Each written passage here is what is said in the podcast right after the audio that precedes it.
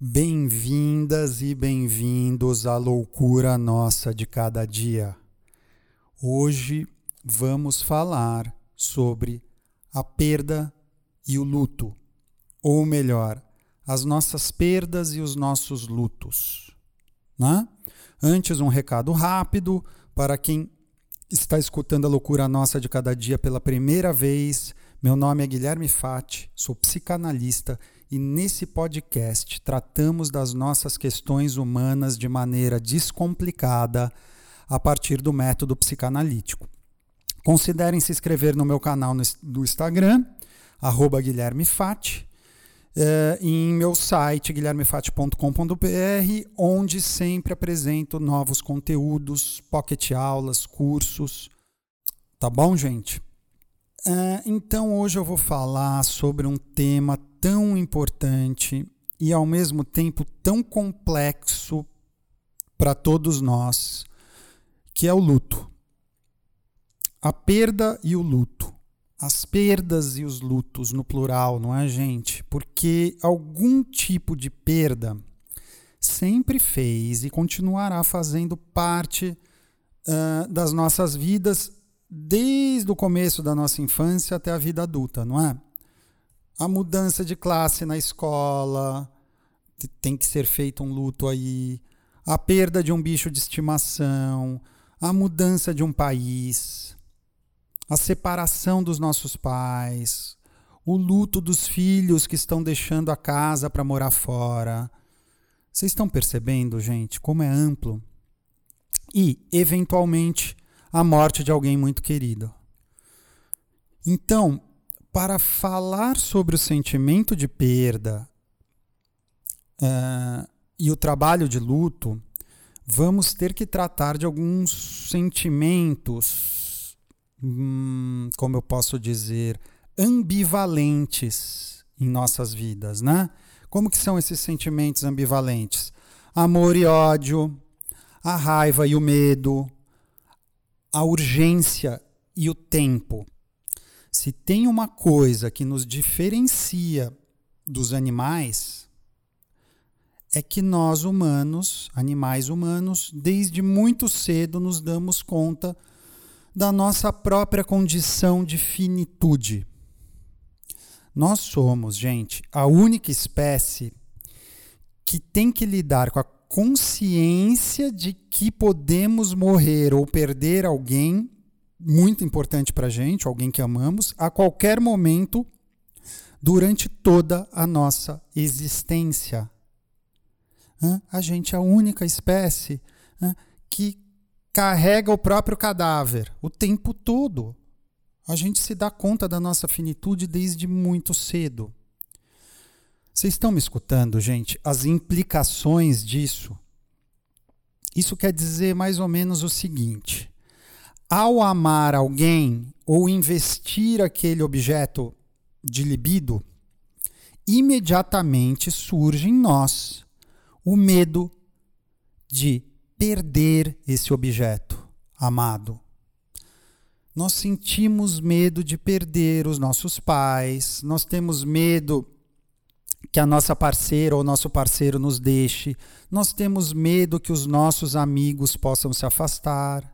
Vocês escutam, gente, como o amor e como a possibilidade de perda de um objeto amoroso dá medo? Hum? Ao eleger esse objeto como objeto privilegiado, imediatamente nós temos medo de perder, de perdê-lo. Estão me acompanhando? Como os sentimentos são ambivalentes? E aqui surge uma questão fundamental, porque junto com o sentimento de amor, surge o sentimento de ódio. Não é, gente? O ódio de imaginarmos que podemos perder esse objeto amoroso. E a gente pode, claro, a gente pode sim odiar o outro por isso. Uh, nós vamos ter dificuldades de fazer uh, no trabalho de luto vamos ter dificuldades de fazer o trabalho de luto, não porque a, a, a, gente amava alguém demais, como diz o senso comum, mas justamente pela ambivalência e intensidade do nosso sentimento de amor e ódio. Que se encontram misturados. É tão comum, gente, eu escuto tanto isso aqui no consultório. Às vezes, esse medo de perder é tão intenso que nós não suportamos. Né? E aí acontece o seguinte, gente: a gente não suporta e abandonamos o objeto amado. Nós abandonamos justamente para não perdê-lo. Que belíssimo paradoxo, hein, gente? Vocês estão me escutando? Que belíssimo paradoxo. A gente abandona o objeto amado justamente para não perdê-lo. Às vezes, não perdê-lo significa sustentar no imaginário. Já vou falar. Às vezes, abandonamos uma pessoa que amamos muito justamente para sustentar esse amor idealizado no infinito do registro imaginário. Então a ruptura é muitas vezes a tentativa de eternizar aquele sentimento. Eu vou dar um exemplo, vamos lá? Vocês nunca se pegaram não querendo retornar para uma cidade, ou um país, ou um lugar ao qual vocês viajaram uma vez, uma vez, e que foi aquela viagem, aquela, aquele encontro, aquela, aquela visita incrível e inesquecível. Aquela viagem que de alguma maneira representa para vocês um momento único uh, nas suas vidas. E depois de algum tempo, quando a gente pensa em voltar para esse lugar, bate aquele sentimento de medo. É um medo de que não seja hum, a mais a mesma coisa, de que essa viagem não seja igual. O medo de quebrar aquela idealização, aquela magia que a gente sustentou em nosso imaginário. Vocês percebem, gente? Vocês estão me escutando? Então, eu vou dar um outro exemplo aqui, vai. Eu escuto mais ou menos assim, um exemplo de relacionamento, né? Alguém que chega no consultório e me diz assim: aquele namoro estava tão bom, tão perfeito, eu amava tanto ele, meu analista, que eu não suportei. Eu abandonei, eu interrompi aquela relação, eu abandonei para não ser abandonada. Mas eu já escutei, já escutei sim, mais de uma vez. É possível escutar essa queixa, gente, mais ou menos assim. Hã? Vamos falar de outra maneira, né? Abandonei para sustentar aquele amor intenso no imaginário, que é o único lugar do mundo que permite isso, gente. Né? a consistência do imaginário é onde existem as grandes paixões. Na convivência humana, não. Uh, então diz assim, né? Olha, esse que eu amei muito, esse homem ou essa mulher que eu amei muito, eu não suportei. Não é assim, gente? Então, eu vou lá e me caso com um homem que eu não amo tanto. E, portanto, o meu medo de perder é menor. É exatamente por isso que essa relação passa a ser possível. Hum? É claro que não é apenas isso que torna o trabalho de luto possível, né? E aqui entramos em um outro aspecto fundamental, gente. Como que a gente vai? A gente falou de amor, de ódio, de medo de perda, de raiva como isso dificulta o trabalho de luto. Né? Mas tem um outro aspecto uh, muito importante que, se não for feito, pode dificultar muito, que é o luto é um trabalho a ser compartilhado e não apenas um processo privado e íntimo, como dizia Freud. Gente, aqui tem uma crítica a Freud, por que não? Um gênio, mas hã? cabe a nós levar adiante né? O, o, a orientação, os apontamentos. mas chama atenção sim, né? Freud não coloca o, o, a, o acento no trabalho compartilhado, no compartilhamento do trabalho de luto. E o que, que aconteceu com a dimensão social do luto hoje, gente? E aqui eu faço uma crítica, é, não apenas à psicanálise freudiana, né? mas é, em que momento parece que é possível dispensar o papel das outras pessoas no nosso trabalho de luto? Uh, o luto tratado, portanto, como um evento privado. Essa ausência chama ainda mais atenção quando a gente nos dá conta de que nos anos anteriores ao, ao, ao esboço de Luto e Melancolia, que é um texto brilhante do Freud, as pesquisas do Freud, ou ele baseava muito as pesquisas dele nos escritos dos, dos antropólogos de Cambridge, falavam muito sobre, sobre esse aspecto. Chama atenção mesmo, né? Então, Freud se baseou muito nas pesquisas, por exemplo, de, do James Fraser, é, que dedicou uma boa parte da vida é, descrevendo como as sociedades indígenas é, envolviam toda a comunidade para lamentar a, a, a, perda dos seus mortos. Né? Freud usou muito dos escritos dos, de, desses antropólogos uh, de Cambridge para, por exemplo, escrever Totem e Tabu. E eu não consigo entender uh, porque ele escolheu deixar esse aspecto de fora num texto tão importante quanto Luto e Melancolia. Né? Então aqui é um trabalho de pesquisa, gente.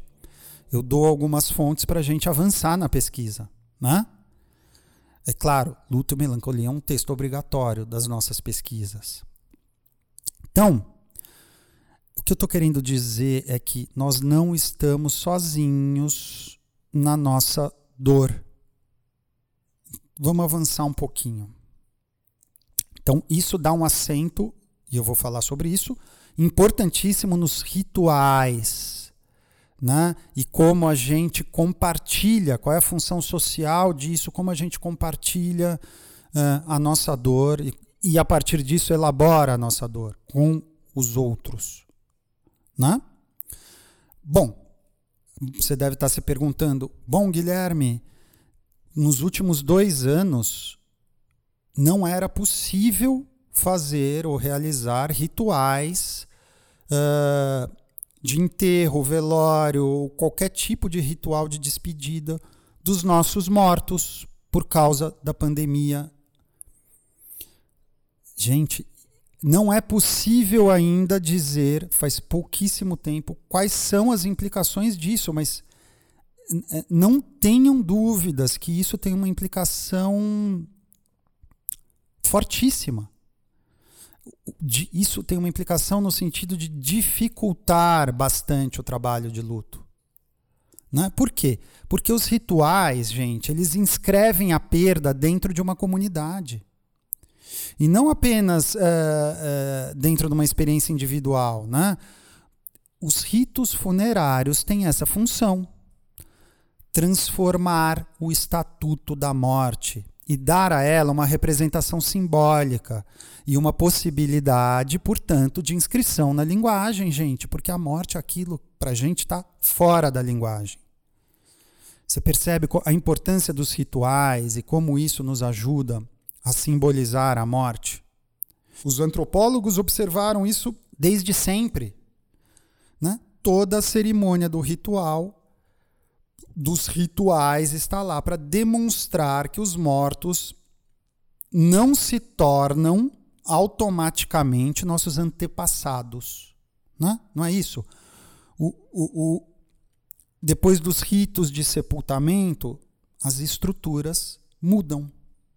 As regras mudam, as regras formais que regem a relação com o conjunto de antepassados, com os nossos descendentes. Você percebe que toda a estrutura é reorganizada depois de uma perda? Os mortos precisam ser instalados na nossa linha uh, ancestral, vamos dizer assim. Né? Então, se os mortos não estão presentes pela via da comunicação com os vivos, uh, salvo os casos de quem é das pessoas que são espíritas, mas mesmo assim isso serve, né? Se os mortos não estão presentes diretamente o tempo todo na nossa vida cotidiana, eles passam a estar presentes por uma reordenação daquele grupo, daquela família, daquele, muitas vezes daquele país específico, né?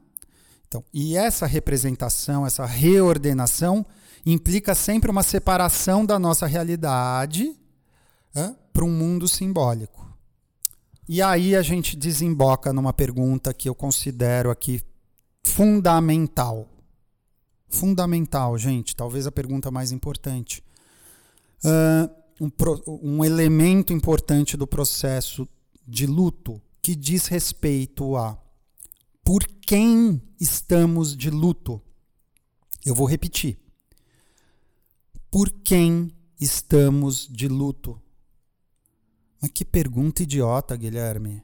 É óbvio que quando estamos de luto, estamos de luto por uma pessoa que perdemos. Acabou de morrer. Eu estou de luto pelo meu pai, eu estou de luto pelo meu irmão, eu estou de luto pela minha tia, pela minha avó, por um amigo querido. Sim, gente. É claro, a gente pensa naquela pessoa o tempo todo, a gente vê a imagem dela, a gente ouve a voz dela às vezes pela casa. Né? É, é como se eles estivessem sempre presentes para nós das maneiras, mais, das maneiras mais dolorosas. É claro que isso acontece. Mas o nosso luto também trata de outra coisa que Lacan aqui fez uma observação muito interessante. O luto que fazemos não se trata apenas do luto do ente querido que nós perdemos. Vocês estão me escutando, gente? O luto que a gente faz não trata apenas do luto do ente querido que nós perdemos, mas principalmente do luto de quem nós éramos para ele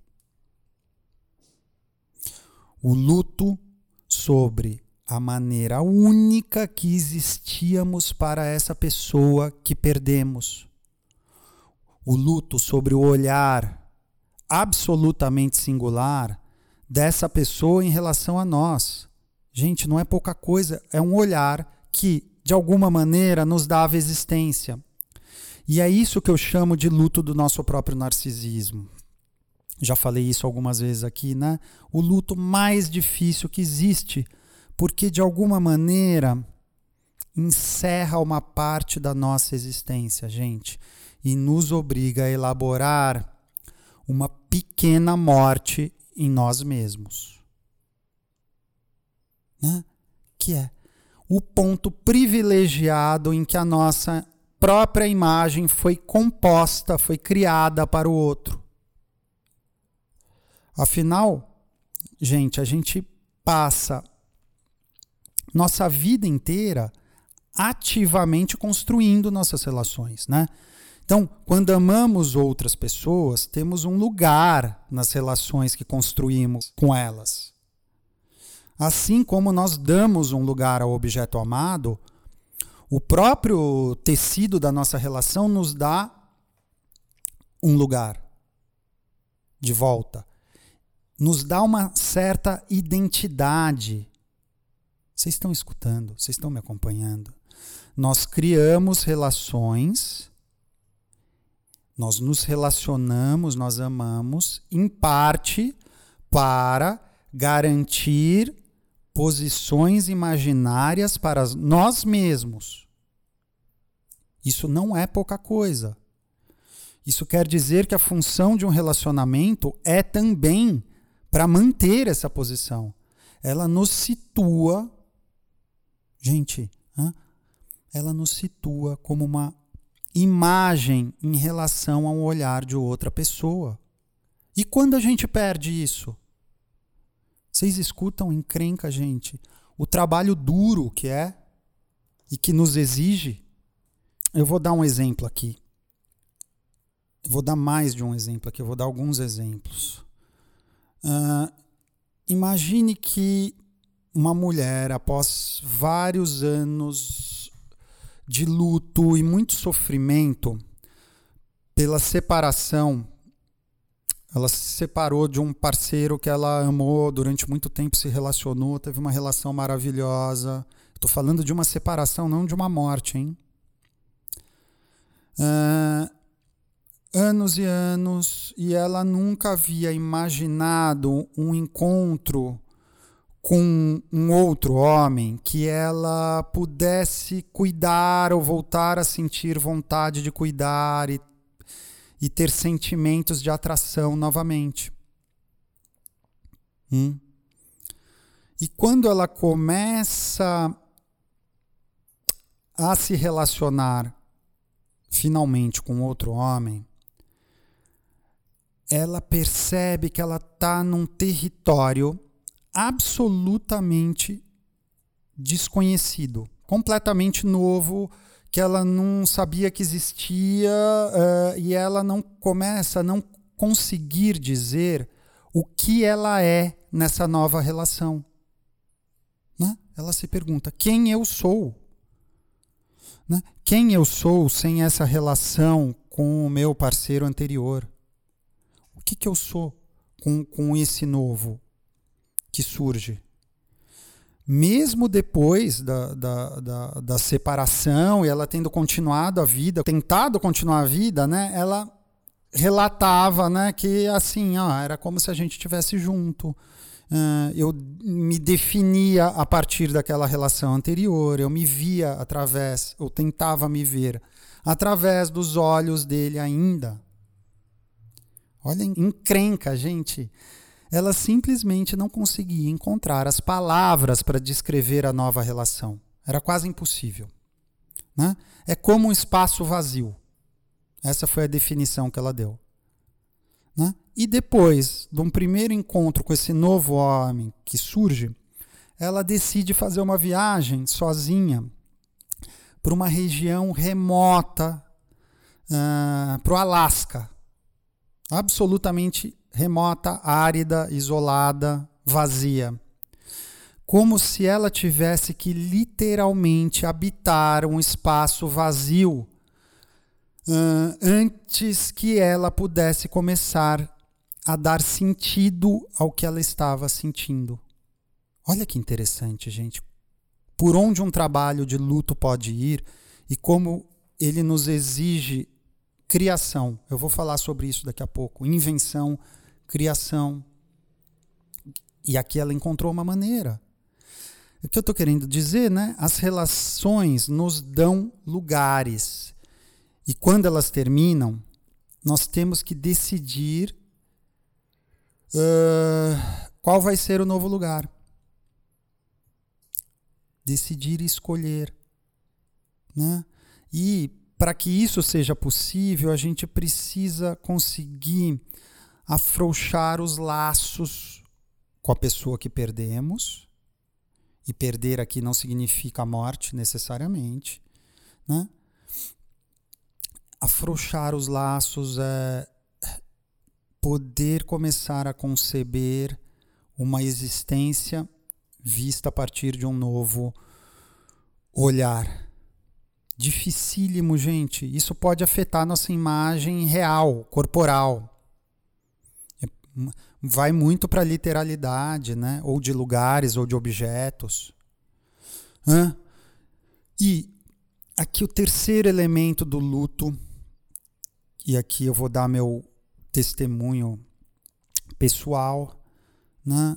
O terceiro elemento do luto, talvez o mais importante, o tempo. Como fazer o luto de alguém se não nos é permitido o tempo para ficarmos tristes? Como passar algum tempo triste hum? e poder passar esse tempo triste, né? Claro que e aí vocês começam a entender o imperativo de produção da nossa cultura, como isso vai absolutamente contra a possibilidade de ter tempo para ficar triste. Né? Então, eu queria falar aqui, eu eu posso e quero falar sobre a minha experiência pessoal aqui, né, gente? Eu vivenciei a perda. Eu vou falar de duas perdas na dimensão do tempo, como elas são distintas, os efeitos são muito diferentes. Né? Primeiro, eu vivenciei a perda de um grande amigo que também tinha sido meu analista, com quem eu trabalhei depois durante muitos anos. E eu acompanhei ele até o último dia no hospital, né, nos cuidados paliativos de um câncer terminal. E eu pude me despedir dele, gente. Eu pude ver, eu pude ir visitá-lo com alguma frequência no hospital. Eu pude entender o que estava acontecendo. Eu tive esse tempo. E isso fez toda a diferença naquela perda. A perda continua sendo difícil, mas eu tive um tempo para elaborar. Antes, depois também. Além disso, aqui tem um outro aspecto importantíssimo. Como analista, depois da morte dele, eu recebi em análise alguns dos analisandos dele que me procuravam. Uh, me procuravam justamente para fazer o trabalho de luto. Porque me consideravam talvez o analista mais próximo, alguém que conseguiu acompanhá-lo, que trabalhava, tinha uma transferência de trabalho muito grande, né? Então, uh, me procuravam desesperados porque tinham perdido o analista. E mais do que isso, né, gente? Como eu acabei de falar, a sua relação única com aquele analista. Né? Tinham sido pegos de surpresa. Eles não tinham podido acompanhar a fase terminal da doença dele. Né? Então, muitos me procuravam para continuar a análise com ele, que tinha morrido. Como eu era o mais próximo, alguns queriam se analisar comigo porque talvez na suposição imaginária que eu pudesse substituí-lo sem tantas perdas. Não é isso, gente. Essas eram as análises mais difíceis. Durante muitas sessões, alguns analisandos me chamavam pelo nome dele. Me diziam o que ele teria dito né, durante as sessões, quais teriam sido as intervenções dele, né, para que eu pudesse, que eu dissesse mais ou menos da mesma maneira. Gente, foi um trabalho difícil, mas ao mesmo tempo, de certa maneira, foi um privilégio ter podido acompanhar esses lutos num, num trabalho analítico. Cada um fez da maneira que podia, com os recursos que a gente construiu nessas análises. Alguns com ódio dirigido a ele, por não ter avisado que estava morrendo, e ele de fato descobriu a doença muito tarde, uh, e não quis comunicar a ninguém. Foi uma decisão dele. Outros com ódio dirigido a mim. Hum? Me procuravam em análise com ódio dirigido a mim. Afinal de contas, talvez eles preferissem que eu tivesse morrido no lugar dele. O que é, na verdade, um, um sentimento perfeitamente lógico, gente. De qualquer maneira, cada um desses analisandos que eu pude acompanhar e de certa maneira ajudar durante na travessia desse trabalho de luto, é, esses analisandos não imaginam como foram importantes e também me ajudaram para que eu pudesse elaborar o meu próprio luto. Porque eu também tinha perdido alguém que tinha sido meu analista, o mesmo analista deles, um grande amigo. Eles não imaginam como muitas das simbolizações, das queixas, das explosões de raiva, do sentimento de não poder acreditar que aquilo estava acontecendo. Tudo aquilo, de certa maneira, de certa maneira, também eram sentimentos que eu tinha. E isso me permitiu compartilhar né? durante o meu trabalho de luto com outro analista, né? esse material me deu recursos, gente, recursos simbólicos. Eu não estava sozinho nisso. Vocês estão me escutando? Isso, esse processo me deu a certeza de que um trabalho de luto não é um trabalho interno e solitário, é um trabalho coletivo e compartilhado.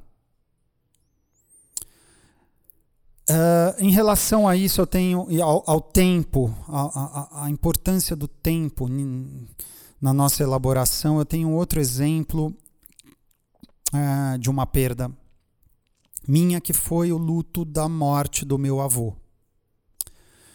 Meu avô decidiu tirar a própria vida uh, saltando do 12 andar do seu prédio. Essa. Eu deveria ter uns 18 anos na época. Essa, para mim, foi uma ruptura brutal. Uh, a dimensão temporal é outra, gente. É bastante diferente de uma doença terminal. O luto foi muito mais difícil aqui por vários motivos. Né? Primeiro, o sentimento de culpa por não ter antecipado essa possibilidade, que é muito comum nos casos de suicídio, e de não ter podido impedir o ato. Essa culpa é muito comum né, para quem fica. De não ter podido escutá-lo mais, de não ter podido estar com ele, de não ter podido me despedir. Hum. Mas foi talvez um luto mais difícil ainda, principalmente por não ter podido compartilhar e falar dessa perda. Vocês estão me escutando, gente? Pelo tabu absurdo que as religiões e a nossa cultura impõem. E aqui eu generalizo mesmo. Como as religiões atrapalham o trabalho de luto de quem perdeu seus entes queridos por suicídio. Não se pode falar se evita falar sobre isso, gente, mesmo fora da religião, na cultura. Algumas religiões proíbem e condenam o suicida. Então, eu pude falar pouco sobre a perda do meu avô. Eu posso eu me autorizo agora, gente. Mais de 20 anos depois. Vocês estão me escutando? Como eu dou aqui uma dimensão temporal. E talvez por isso 20 anos depois, mais tarde, eu, eu tenha começado a trabalhar como voluntário no atendimento de um serviço de assistência, escuta e acolhimento para as pessoas que pensam em tirar a própria vida. Foi a maneira que eu encontrei de fazer esse luto do meu avô. Né? Então aqui eu destaco, mas isso foi 20 anos depois, gente. Você percebe como a questão é, é uma questão complexa e difícil. Então, gente, sabe aquele clichê que as pessoas dizem, né? Muito, embasa, muito instaurado na nossa cultura. Aquele clichê que as perdas precisam ser trabalhadas para que a gente possa superar, deixar para trás, seguir em frente, esquecer. Isso não me parece que é o caminho, gente. Aliás, eu tenho alergia ao termo superação.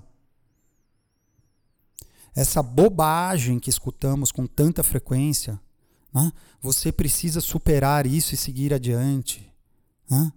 Quem já passou por uma perda trágica sabe muito bem que se trata muito menos de superar e esquecer essa perda e muito mais sobre como vamos encontrar uma maneira de fazer essa perda parte das nossas vidas. Poder viver, poder conviver com a perda e a partir dessa perda. É isso que nos interessa aqui, gente. Né? Os artistas, os escritores e os poetas nos mostram diariamente como isso é possível, não é, gente? Isso é possível quando o objeto real passa a ser representação simbólica desse objeto. Né? É como se a gente colocasse uma moldura numa tela. Né? Não foi Freud, gente, que observou isso, por exemplo, no mal-estar na cultura, né? que certas renúncias são necessárias para que a gente possa viver juntos e que isso nos obriga a pagar um preço uh, em outros aspectos das nossas vidas, né, para que essa convivência sobre, seja possível. E Freud vai falar sobre as maneiras e construções para que a vida possa ser mais suportável. E ele cita aí o ditado de Frederico o Grande, que cada pessoa deve inventar uma forma de se salvar. Reparem, gente, que ele, não faz nenhuma menção à psicanálise aqui. Em vez disso, ele nomeia a invenção, a criação, as artes como as únicas saídas possíveis para as terríveis exigências que a vida civilizada nos impõe. Né? Em outras palavras, ele está dizendo que é a criação e as artes que podem nos salvar. Não, é muito comum, gente, explosões de criatividade que podem ocorrer após uma perda. E esse é o meu caso aqui, eu já vou falar. Hã? Já repararam a quantidade de artes ligadas à, à criação, ligando a criação e a morte, né? Pinturas de catacumbas, a, as pirâmides do Egito, uh, paredes pintadas, obras, música, arte, literatura, ligando a morte e a criação. É, eu digo isso, não é tanto o, o, o, conteúdo desses trabalhos que importam, mas desde onde eles foram feitos, né? A partir do quê? A partir de um espaço de uma ausência um ato criativo que pode e deve nos encorajar a escolher um caminho criativo, gente. Essa pode ser uma saída para o nosso luto. E para terminar, falando aqui agora, não tem como não falar disso, gente. Esse podcast trata disso, eu me dou conta. Uh, agora, eu me dou conta agora que esse podcast também é um fruto de um trabalho criativo de luto, de uma saída, onde eu sigo de, da minha maneira, com meu estilo, com a transmissão da psicanálise. Né? Tendo perdido um grande amigo, analista, e com quem eu trabalhava em grupos de formação e transmissão, talvez seja por aqui que eu sigo com a transmissão da psicanálise. Essa foi uma maneira. Uh, a partir do método psicanalítico, transmitindo o método psicanalítico que nós tanto trabalhamos juntos e que ele transmitia com tanto rigor clínico e dedicação absoluta até o final da vida. E essa marca para mim permanece. Um beijo para todo mundo, até logo.